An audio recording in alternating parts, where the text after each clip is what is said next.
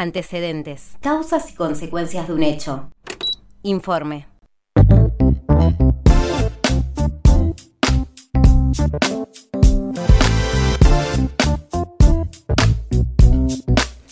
De vuelta aquí en el mundo al revés.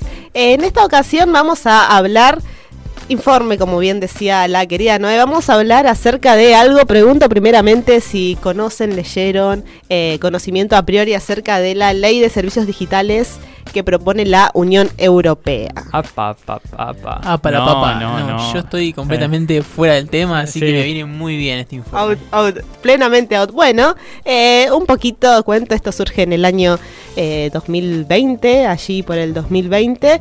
Eh, nada, en la- la un- el Parlamento Europeo, eh, el Consejo y Comisión, pactaron lo que serían el inicio, las bases de la ley de servicios digitales, que tiene básicamente, o todo esto, eh, una lo dice, no porque sea, me ponga la bandera de eh, la ley de servicios digitales de la UE, sino porque, bueno, es eh, lo que de hecho figura en la página oficial del Parlamento de la Unión Europea, que, bueno, que tiene por sentido poner límites, obligaciones y deberes a las plataformas y empresas digitales bien masivas, lo que sería Google, YouTube, Facebook, va, eh, en Los realidad... peces gordos, digamos. Los, pe- los pe- los- los que tienen la pasta, los, los- los que tienen la pasta de los datos de las personas. Bueno, es un acuerdo eh, político, así lo definen ellos, porque bueno, tiene un carácter de politicidad también, como todo en esta vida, provisional, porque bueno, tiene que pasar eh, por otras instancias de revisiones y demás también. Em, que bueno, va a alcanzar a todos aquellos quienes sean intermediarios en línea que estén prestando servicios dentro de la Unión Europea. Esto quiere decir, por ejemplo, que eh, si tomamos YouTube va a tener ciertas implicaciones dentro de la Unión Eu- Europea, ciertas reglamentaciones, podría tener a futuro, y otras tantas, por ejemplo, aquí en Sudaca, Sud- Sudamérica.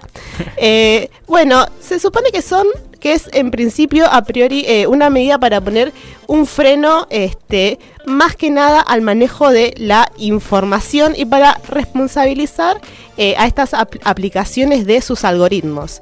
Eh, Bien, bien. ya entramos en una terminología, bueno, algoritmos, ¿no? Base de datos, recopilación de datos y todas esas cuestiones. Vieron que cuando uno usa una red social, eh, busca, no sé, en la lupita de Instagram, gorritos y te sale todo de gorritos de ahí hasta el día en que te morís. O te googleás otra cosa. Básicamente, digamos. Sí.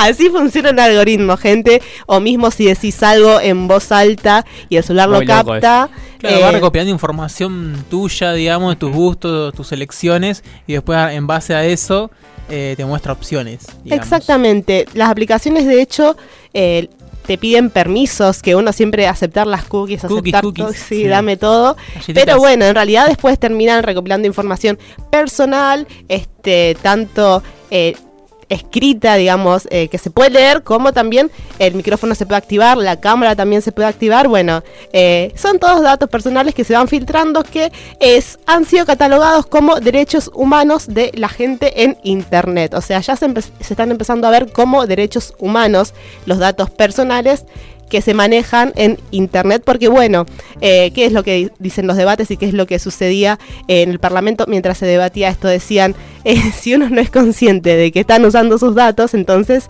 es una violación a la privacidad. Claro. Que es algo medio que eh, venimos militando hace muchísimo tiempo, muchísimas personas y muchísimos usuarios también de redes sociales y de todo el marco de, de internet. Como mi tía que puso Elon Musk, no, no me robes, no te doy permiso para, En para Twitter, robar sí.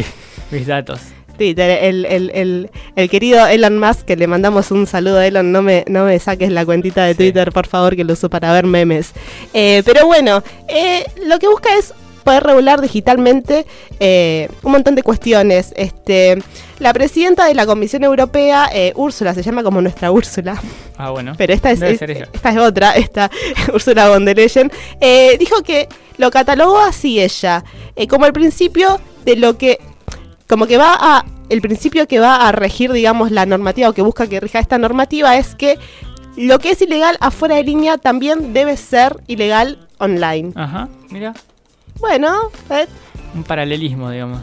Sí, hay un paralelismo ahí interesante porque, bueno, eh, también hay que generar la conciencia, ¿no? De que Internet, si bien se piensa que es una selva donde ocurren un montón de cuestiones libres, está bueno. Al menos, no sé si está bueno, pero es interesante esta propuesta eh, de empezar a ver qué es lo que sucede en Internet al menos, ver cómo puede empezar a accionar el Estado, porque cuando se comete un ilícito fuera de redes sociales, ¿quién es el que acciona? El Estado. Entonces, cuando se comete un ilícito dentro de redes sociales, ¿quién debería accionar? El Estado. Estaba esperando Lolo muy didáctica que le respondemos el Estado. El Estado, bueno. Ambos juntos, ¿viste? No sucedió, no sucedió. Pero bueno, vamos a algunos puntitos interesantes que tiene este esta ley que, como ya les digo, está en proceso y demás cuestiones. Este, dividen lo que son eh, plataformas en línea muy grandes y las otras plataformas que tienen motores de búsqueda que no son muy grandes. ¿Qué se considera eh, muy grandes? Porque también lo que puede pasar es que eh, se, to- se torne una que ya se ya se est- está sucediendo, ¿no? Con que no, porque cuartan la libertad de expresión y es para controlar, bla, bla, bla. Y todos esos argumentos que son válidos, pero lo que consideran motores de, en línea muy grandes son eh, aplicaciones que tengan más de 45 millones de usuarios. Una banda. Es un, banda. montón de usuarios mensuales. Además, claramente es Facebook, Twitter, eh, Instagram y todo ese conglomerado de redes sociales que no, es, no, no sé, por ejemplo, no sé si entra, entra Tinder, no sé, no sé si entraría Tinder de No la sé. Unión Europea o No no. sé. No lo sé, no lo sabemos. Pero bueno, tiene un par de eh, puntos bastante interesantes, como por ejemplo eh, que prohíbe las interfaces engañosas conocidas como patrones oscuros. Esto quiere decir eh, que, por ejemplo, eh, si sucede, si vos te estás suscribiendo a un canal y tiene cosas que por ahí, viste, eh, son medio engorrosas, como que eh, esta oscuridad se refiere a que sea transparente. Para que, por ejemplo, Que sea si- claro, digamos. que sea claro y conciso y transparente. Vos te suscribís a algo que te sea, otro de los puntos es que te sea igual de fácil de suscribirte a eso que te Ajá, suscribiste. Otra también de las puntas en torno a esto, patrones oscuros. Bueno, el término oscuros es eh, extraño, viene más de deep, que sería profundo, Claro, eh, no de, con la connotación de la palabra oscura. Es que, por ejemplo, cuando estás en un sitio web, que no te puede abrir ventanas emergentes todo el tiempo. Insoportables. Insoportable, insoportable, porque aparte vos le das clic, no sé qué, dat- eh, La dato cruz no es una cruz. No, ¿viste? la cruz es una llamada, una llamada con Kenny a las 3 Claro, de la mañana. abajo un tipo un cartelito que dice cerrar y no, no cierra No, no nada, cierra. abre otra. No otra. cierra ni en pedo, no cierra ni en pedo. ¿Qué es lo que sucedería, no? Dentro de un montón de eh, otras cuestiones que, otros puntos que aborda este, esta ley. ¿Qué es lo que le sucedería a esos eh, conglomerados si no eh, aceptan, si no acatan, digamos, estas normativas? Bueno, las plataformas estas que decía y los motores de búsqueda pueden recibir una multa de hasta el 6% de su facturación mundial. Esto quiere decir no solo el 6% de lo que eh, sucede dentro de la Unión Europea, sino a lo largo del globo. O sea que sería un, un- una, una multa, digamos, mayor. Importante suma. Porque lo que puede pasar también, otra de, de las cuestiones de las que se habla, es que, bueno, eh, no sé, se va, por ejemplo, muy utópico esto, ¿no? Pero bueno, tengo Facebook, me voy de la Unión Europea y ya. No, bueno, sigue repercutiendo alrededor del resto eh, del globo. eh, pero bueno, tiene varias puntas interesantes. Yo les recomiendo que la vean. Está en la, en la página de la Unión Europea, eh, del Consejo de la Unión Europea. Está ahí. Tiene que ser tratado todavía. Es provisional. Está sujeto a la aprobación del Consejo y del Parlamento Europeo. Es único en el mundo. Claro, Eh, podría sentar un precedente, decir. Claro, podría ser un presente. No lo quiero aclarar, no lo estamos ensalzando, no lo estamos festejando, lo estamos trayendo a colación porque es realmente interesante y es, un- es único cuando acá estamos debatiendo una ley de medio que se eh, sacó con un DNU, es como ya están estos avances en los delitos en internet que son reales y que suceden y que en ninguna parte del globo estamos exentas y exentos de esto que suceda. Así que bueno, nueva ley de servicios digitales dentro de la Unión Europea, a estar atentos y atentas a ver cómo avanza y qué es lo que sucede y seguramente lo traigamos a colación más adelante.